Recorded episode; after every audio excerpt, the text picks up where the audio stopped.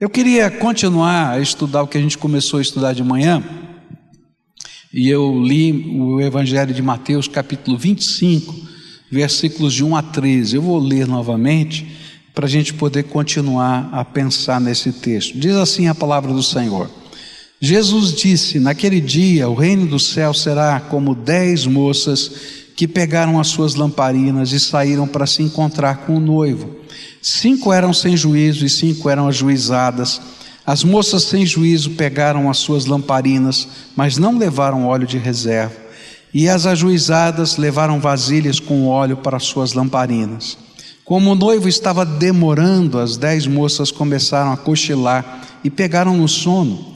E à meia-noite se ouviu este grito: O noivo está chegando, venham se encontrar com ele. E então as dez moças acordaram e acenderam as suas lamparinas. E aí as moças, sem juízo, disseram às outras: Deem um pouco do óleo para nós, pois as nossas lamparinas estão se apagando. De jeito nenhum, responderam as moças ajuizadas. O óleo que nós temos não dá para nós e para vocês. Se vocês querem óleo, vão comprar. E então as moças sem juízo saíram para comprar o óleo. E enquanto estavam fora, o noivo chegou. E as cinco moças que estavam com as lamparinas prontas entraram com ele para a festa do casamento. E a porta foi trancada. Mas à tarde, as outras, mais tarde, as outras chegaram e começaram a gritar: Senhor, Senhor, nos deixe entrar.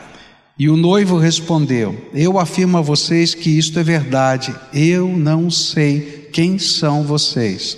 E Jesus terminou dizendo: Portanto, fiquem vigiando, porque vocês não sabem qual será o dia e a hora. Eu, pela manhã, expliquei um pouquinho do contexto do casamento, porque a gente lê uma parábola dessa, ela parece tão diferente para a gente. Né? O que, que casamento estranho é esse? Quem são essas dez moças que estão lá? Como é que funciona? E talvez você não tenha estado conosco de manhã, e eu vou simplesmente elucidar isso para te ajudar a entender o restante que a gente vai estar tá estudando. O casamento é, naquela época era muito diferente do que é hoje, tá? Começava muitos anos antes, quando os pais, né, do, de um moço, de uma moça ou de um menino, de uma menina, isso às vezes acontecia na infância, comprometiam os seus filhos em casamento, né? davam os seus filhos em casamento para que isso acontecesse no futuro. Então, esse era o costume, não era uma escolha pessoal, era a escolha da família. Quando os anos chegavam, né, perto da data, da época de que, que a sociedade entendia que era o normal se casar, havia um noivado. Nesse noivado, então, os noivos firmavam os seus votos de casamento. Por isso, as pessoas eram consideradas ainda que não tivessem dormido juntas, não vivessem na mesma casa, como já casadas. E só podiam romper esse noivado através de um divórcio. Tá? Então era uma coisa bem, bem complicada. Um ano depois, mais ou menos, um ano, né, isso conforme o acordo das famílias, um ano depois, é, faziam-se a festa, fazia-se a festa do casamento, as bodas. É disso, dessa festa do casamento que Jesus está pegando essa ilustração. Como é que funcionava a festa do casamento? Ela durava mais ou menos uma semana. Então, né, era uma, um negócio né, longo. Pessoas viajavam, vinham de vários lugares, ficavam hospedadas nas casas. Então, ela demorava bastante tempo. Começava na casa do noivo, e na casa do noivo, então, começavam as celebrações e na casa da noiva ficavam esperando o noivo buscar a noiva para a festa. E a noiva ficava, não ficava sozinha, ela ficava acompanhada destas mulheres que eram as damas de honra do casamento, as madrinhas do casamento. Os padrinhos do casamento, que eram considerados os amigos do noivo, não é? Diferente do que a gente aqui, eles eram sempre solteiros, pessoas solteiras. Os amigos do noivo tinham uma, uma os padrinhos tinham uma, uma parte muito importante na festa. É, alguns deles saíam na frente é, do cortejo, quando esse cortejo saía para buscar a noiva, gritando para toda a aldeia poder celebrar né, o cortejo dos noivos. Nem todo mundo ia para a festa, mas todos eram convidados para participarem do cortejo. Então eles iam à frente, dizendo: Olha, o noivo está chegando, saiam para ver e tal. E aí as pessoas vinham para a rua, e aquela coisa toda. E à medida que o cortejo ia passando, eles acenavam, gritavam, faziam aquela festa. E quando chegavam na casa da noiva, os padrinhos carregavam uma cama, uma tipo de um sofá, o que a gente chama de liteira, não é?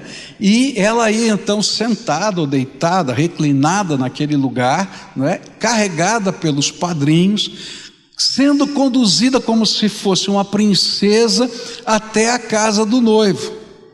E as moças, que eram as madrinhas dela, tinham uma missão muito importante nesse cortejo. Eles, elas eram as luzes que iluminavam o trajeto do cortejo. Então, esse negócio das lâmpadas e tal, é porque elas é que ficavam em volta dessa liteira, tá? E à frente da liteira, iluminando o caminho da noiva e preparando todo o trajeto delas, tá?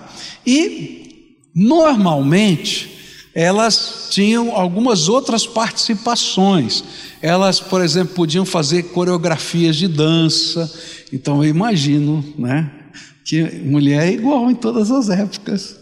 Então eu imagino que elas ficavam combinando com a noiva que seria coreografia diferente que nunca ninguém tinha feito né? E então ensaiavam aquela coisa toda. E essa coreografia dessas danças era complicada, porque ela tinha que ser feita com as lâmpadas com essas lamparinas na mão, né? Eu, eu fiquei pensando, né, complicado, mas eu já vi lá na Índia uma moça fazer essas coreografias enquanto dançava, né? Não, e eu falei, puxa, mas como é que consegue? Então consegue, garanto para você que consegue, né? É, e aí elas ficavam fazendo tudo isso e faziam todo esse encaminhamento, tá? Por isso a importância dessas lâmpadas. As lâmpadas, elas, elas não tinham um grande reservatório de óleo, porque esse reservatório era fechado para que pudesse não vazar o óleo. Então tinha que abrir a tampinha, colocar o óleo, fechar, e era pequeno. Então todo mundo sabia, não era uma coisa anormal, que tinha que levar a lâmpada e levar uma botija extra de azeite para você fazer o suprimento da lâmpada, porque senão não teria luz no cortejo, tá? E é nesse contexto que Jesus pega essa figura, tá? Daquilo que era tão comum, que todo mundo conhecia, todo mundo já tinha participado de algum tipo de casamento, e ele vai então ensinar é, algumas verdades centrais que fazem parte desta parábola, tá? E as verdades centrais que tem a ver aqui, essa parábola é dita no final do, do, do, sermão profético, no meio do sermão profético de Jesus, falando da sua volta, falando das coisas dos últimos tempos. E ele tem algumas verdades centrais. A primeira verdade central é que Jesus vai voltar que Ele vai julgar, julgar os pecadores, que Ele vai recompensar os justos, que as pessoas devem estar prontas para esse encontro com Ele, que essa vinda será inesperada e que depois que chegar esse dia, não tem mais o que fazer a não ser o juízo, porque não tem uma outra chance, não tem um outro jeito, a porta se fecha, e esse é o centro dessa parábola. A gente começou a estudar é, considerando o centro da parábola, mas olhando para algumas verdades periféricas que são tão importantes para nós. E a primeira coisa que a gente estudou hoje de manhã foi que é, uma das lições periféricas dessa parábola é que às vezes a chama da nossa vida espiritual está se apagando. E ela está se apagando porque está faltando óleo na nossa vida. E a gente aprendeu que um dos símbolos da, da, da Bíblia, em toda a Bíblia, no Velho e Novo Testamento, é que o óleo é um símbolo do Espírito Santo de Deus. Então, às vezes, a gente se contenta com o que já tem de Deus. mas na verdade a gente precisa ser, ter a abundância de Deus na nossa vida. Mas eu não quero voltar a falar sobre isso, que já falamos pela manhã. Mas eu queria olhar para uma outra lição que a gente pode aprender desse texto. E essa é uma lição interessante, que vai aparecer nos versículos 8 e 9 do texto que a gente leu.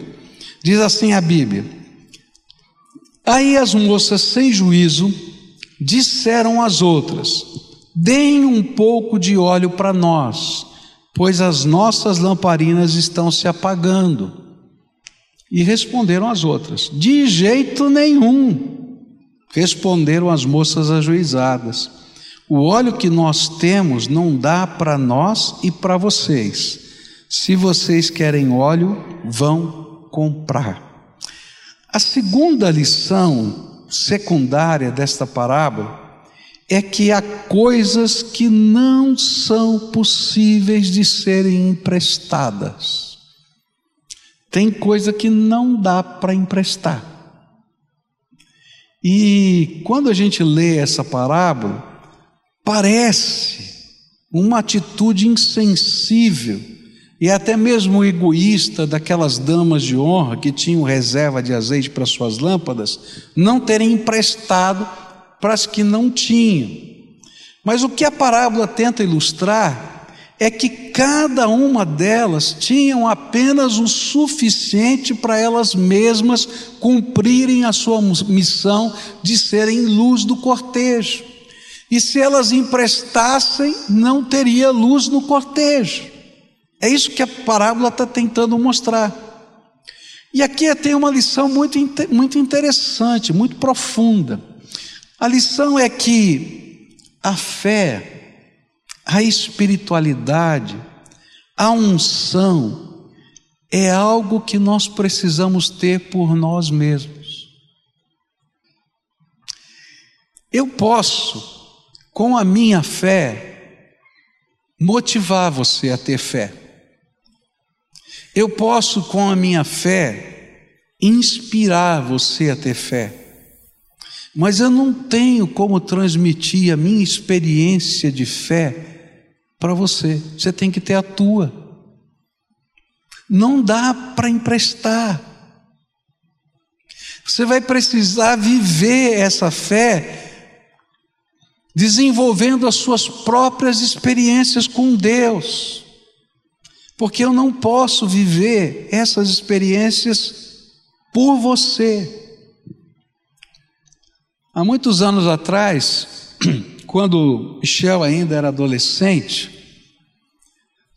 eu estava preocupado com ele. Né? Toda vez que o pai né, olha para um filho adolescente, a gente fica pensando no futuro.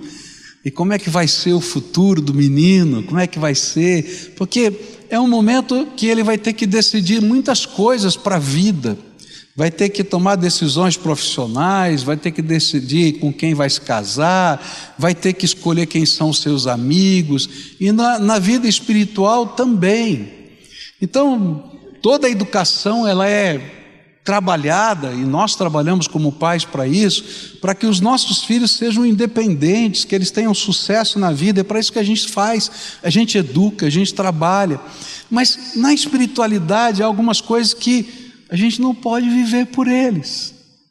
E eu me lembro de um dia que nós chegamos em casa, no, no apartamento que morávamos, estacionamos o carro na garagem, e quando a gente estava ali na garagem, eu comecei a conversar com meu filho. E eu disse para ele assim: Olha, eu quero te contar algumas coisas que eu vivi com Deus quando eu era adolescente. E como eu descobri coisas tremendas do poder de Deus na minha vida. E comecei a contar algumas histórias. E depois de contar aquelas histórias, eu disse para ele assim: Filho, essas histórias são minhas, mas você tem que ter as tuas histórias. E só tem um segredo: você precisa buscar o Senhor de todo o teu coração e desejar viver as suas experiências com o Senhor.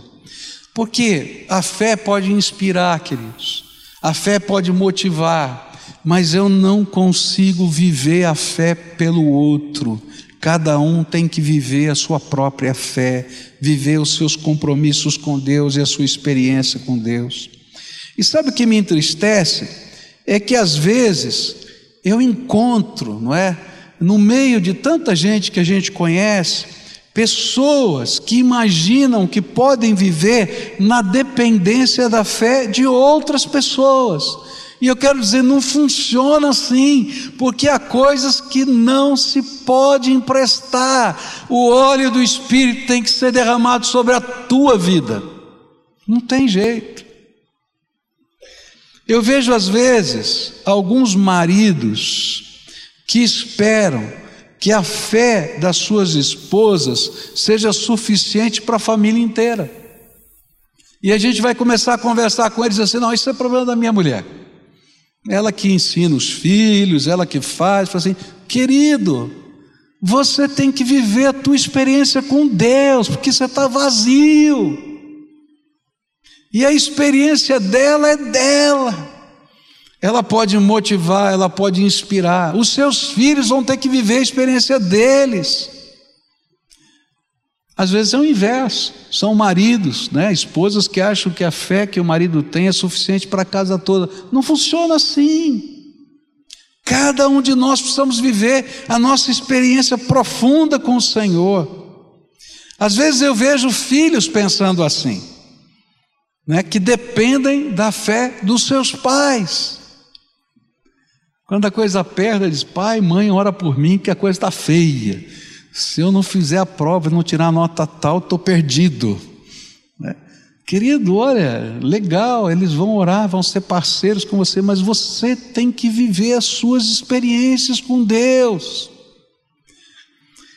A vida com Deus não é uma herança, a herança é de motivação, de ensino, de mostrar o caminho, mas não é a experiência. A experiência você tem que viver com o Senhor. Não importa qual tenha sido a experiência dos seus pais, você precisa viver a sua experiência com o Senhor. Você precisa viver o poder de Deus na tua vida. Talvez você já tenha visto tantas vezes o poder de Deus na sua casa, mas você tem que viver o poder de Deus. Às vezes eu vejo membros da igreja que imaginam que pode depender da fé dos seus pastores, dos seus líderes, dos seus discipuladores.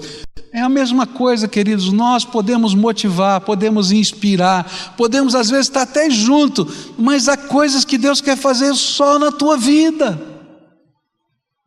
E que determinadas circunstâncias são a grande oportunidade de Deus para fazer você crescer em alguma área.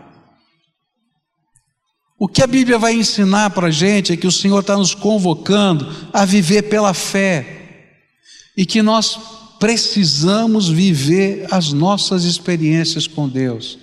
Tem que chegar um dia que você possa dizer, como Paulo disse: Eu trago no meu corpo as marcas do Evangelho.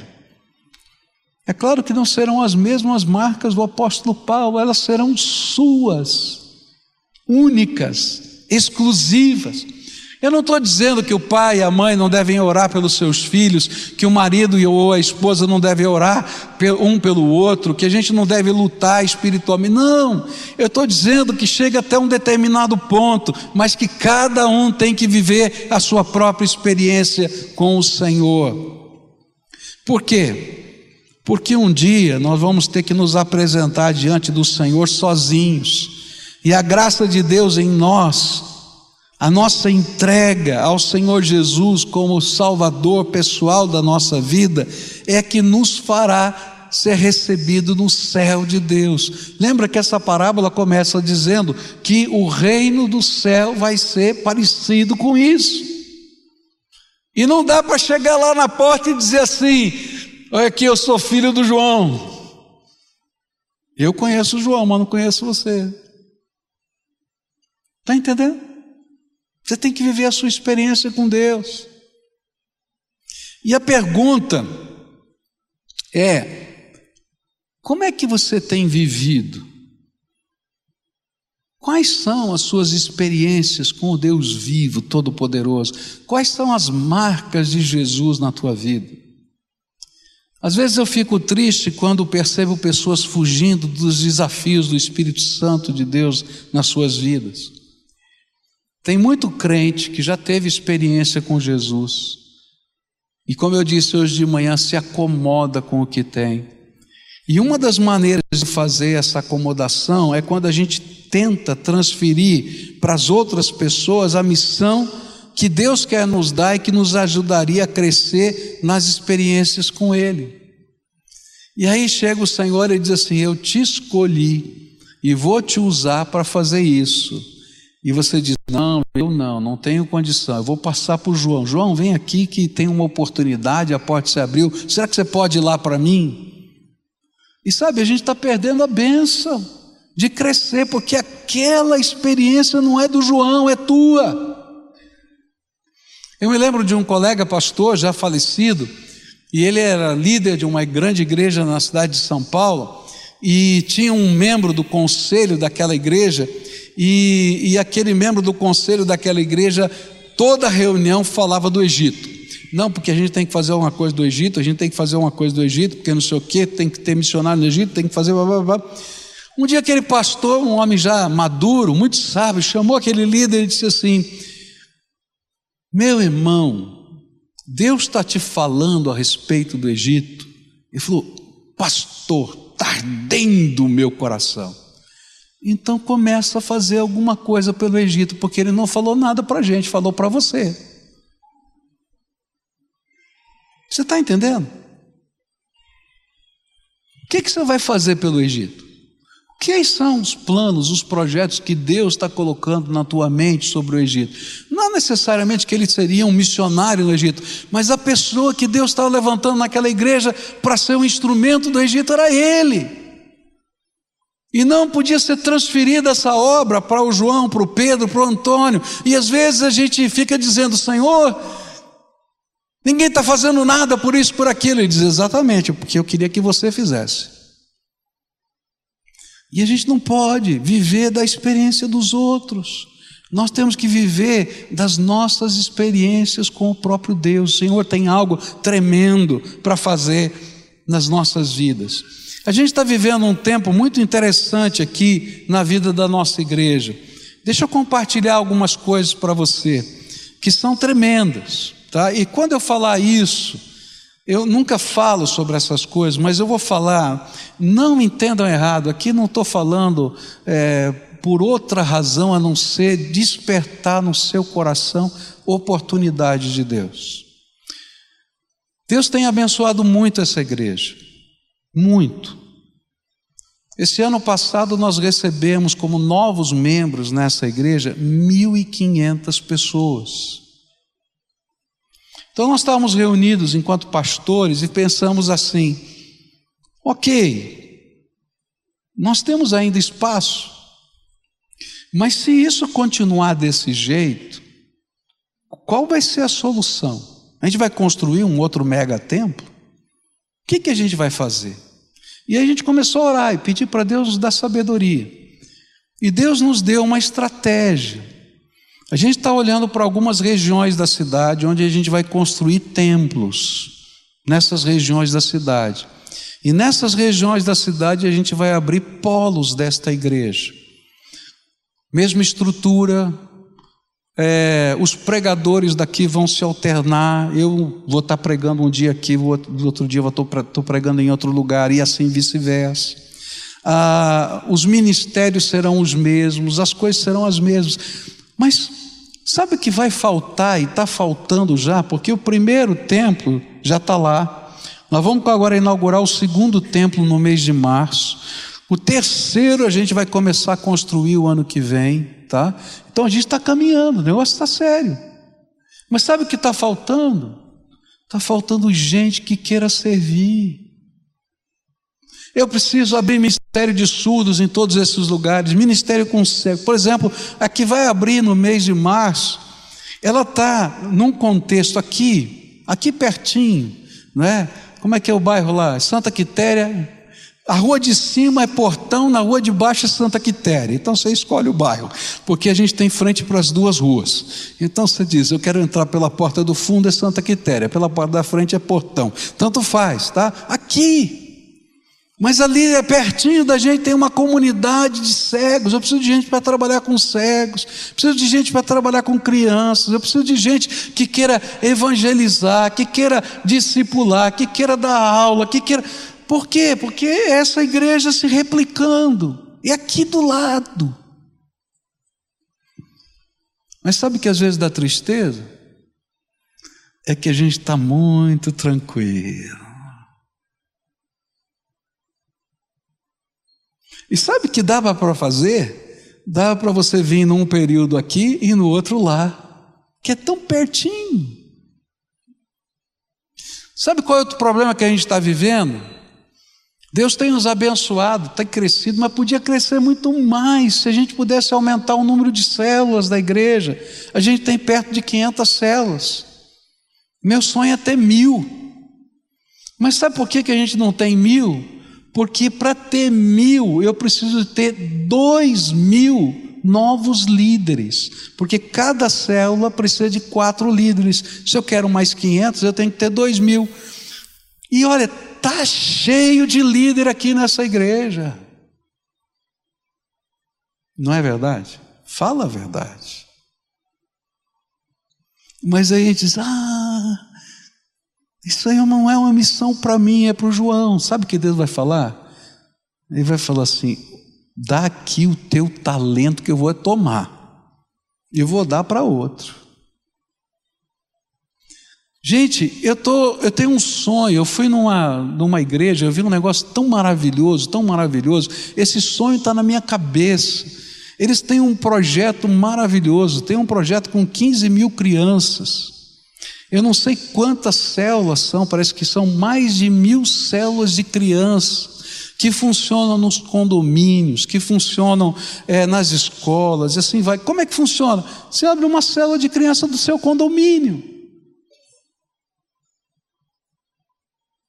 Eu fiquei apaixonado, eu falei, que coisa linda! Palavra de Deus está sendo semeada. E sabe, começa com as crianças, de repente os pais vão ver o que está acontecendo, já virou célula intergeracional.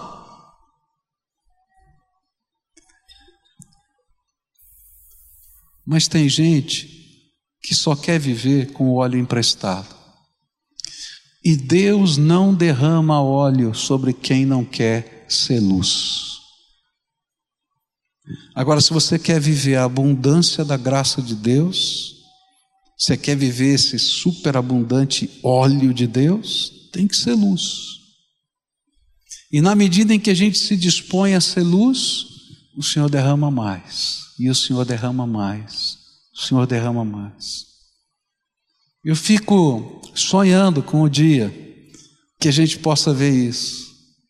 Sabe qual é o meu sonho? Agora, no mês de março, a gente vai fazer outra vez aquela campanha não é, de casa de paz. Aquela campanha maravilhosa, né, de a gente entrar na casa das pessoas durante algumas semanas, orar com elas, levar a palavra de Deus. Eu queria fazer isso aqui na sede, mas nessas quatro regiões que a gente vai abrir, eu queria fazer isso, mas assim, pesadamente, porque aí vai ser uma revolução. Aí depois a gente faz mais outra sede, mais outro lugar. Mas assim, porque o reino de Deus, o meu problema não são números. Não entenda errado. Deus me chamou para alcançar pessoas, eu quero ser luz. Sabe qual é a minha oração? A minha oração que eu faço todo dia foi: Senhor, me permita que na minha velhice eu seja mais produtivo para o teu reino do que eu fui na minha juventude. Eu oro todo dia por isso. Porque eu quero mais do óleo do Espírito Santo na minha vida. Eu quero viver mais essa experiência. E você? Não se conforme com o que você tem. E nem tente viver com a espiritualidade emprestada do outro. E sabe, na dinâmica do reino de Deus, quando a gente tem a coragem de assumir esses desafios, Deus vai derramando mais e vai abrindo os nossos horizontes. Deus quer abrir os teus horizontes. Tem uma célula aqui, está líder aqui, é Maranata, né, célula? Eu amo ver aquela célula em toda a assembleia da igreja, porque sempre tem alguém ali, ou que foi batizado, ou que está sendo integrado na igreja. Eu queria ver todas as células. Mas tem que ter fogo, queridos, tem que ter paixão. Está na hora de multiplicar essa célula, viu? Vai treinando novos líderes lá, viu? Tá? Não, treina líder, treina líder lá, que tem líder lá, tá? E as coisas vão acontecer. Deus é bom. Como é que está a tua vida, querido? Está vivendo do emprestado? Não funciona. Tem que viver dessa plenitude da graça de Deus. O Senhor está dizendo para a gente que esse é o tempo da oportunidade. E Ele está nos convocando para isso. E não dá para viver só com o óleo emprestado, a gente não consegue emprestar. E por fim, eu vou terminar com o final dessa parábola, versículos 10, 11 e 12. Então as moças sem juízo saíram para comprar óleo, e enquanto estavam fora, o noivo chegou. E as cinco moças que estavam com as lamparinas prontas entraram com ele para a festa do casamento, e a porta foi trancada. E mais tarde as outras chegaram e começaram a gritar: Senhor, Senhor, nos deixe entrar. E o noivo, respondeu: Eu afirmo a vocês que isto é verdade. Eu não sei quem são vocês. Esta parábola termina com uma advertência solene. E a advertência é: cuidado, a porta vai se fechar. Diz para quem está perto de você: olha, cuidado, a porta vai se fechar. É tão interessante isso porque Apesar dessa ser uma lição na vida, da vida, a gente não gosta de crer nessa lição.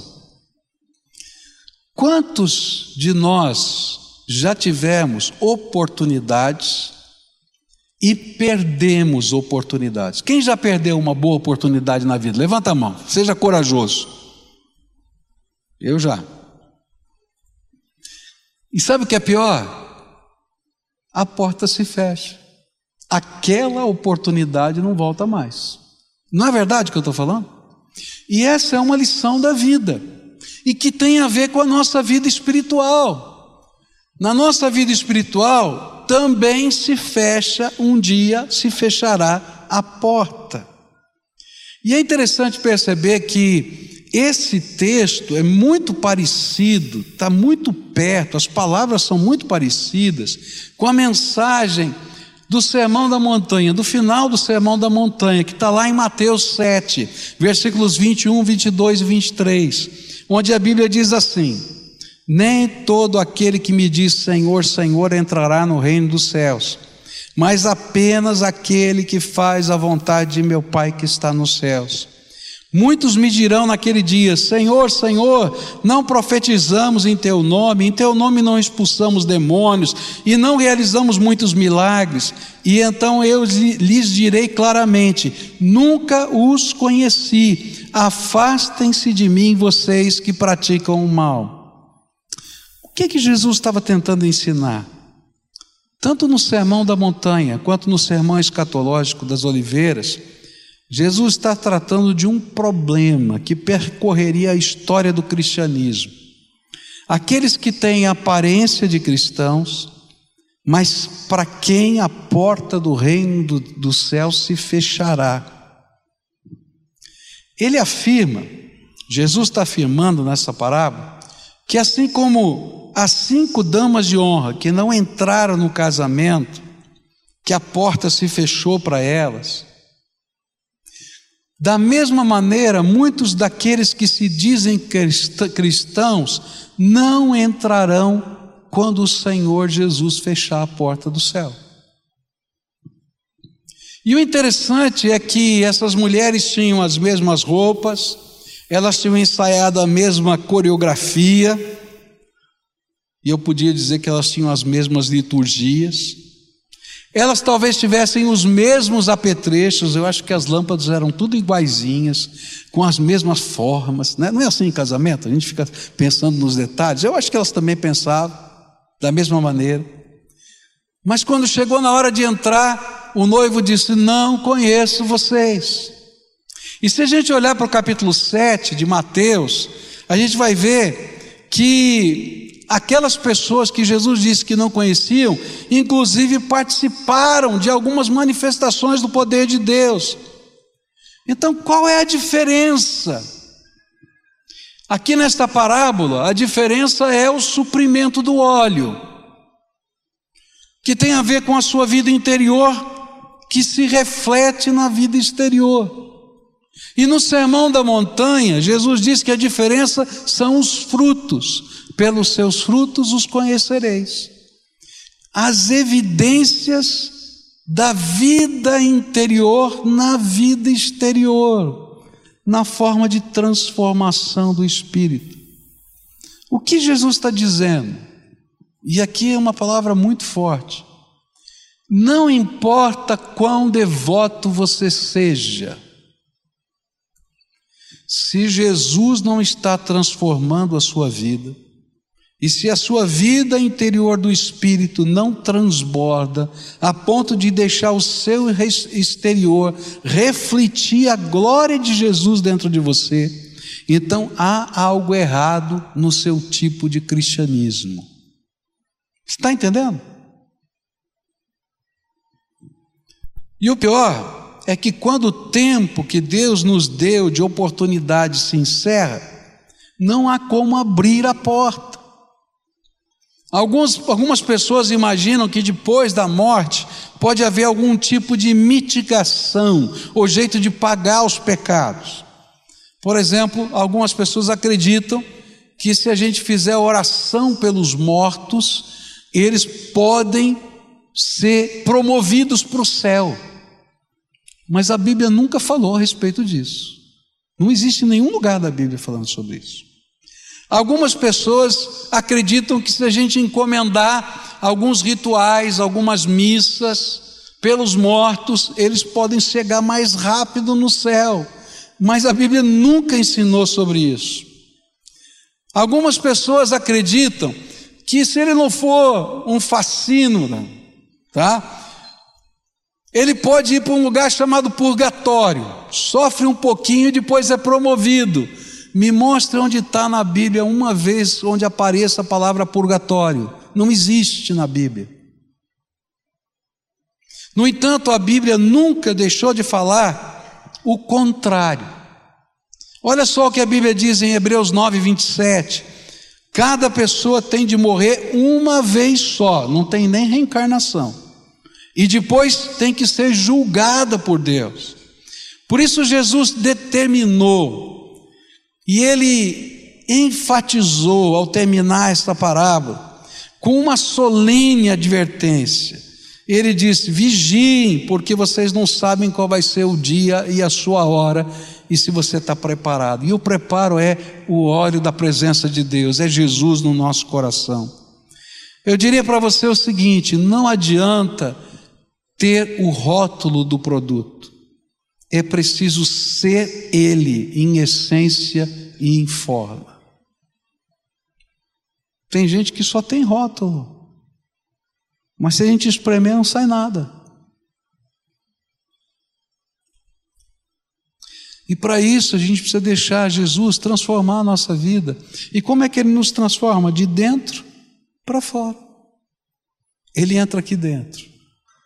Ele começa a derramar a graça dele, ele abre a nossa visão, nos dá percepção, perdoa os nossos pecados, mas não só perdoa, ele transforma. A gente vivia assim, vai viver de outro jeito, porque a graça de Deus vai estar se movendo em nós.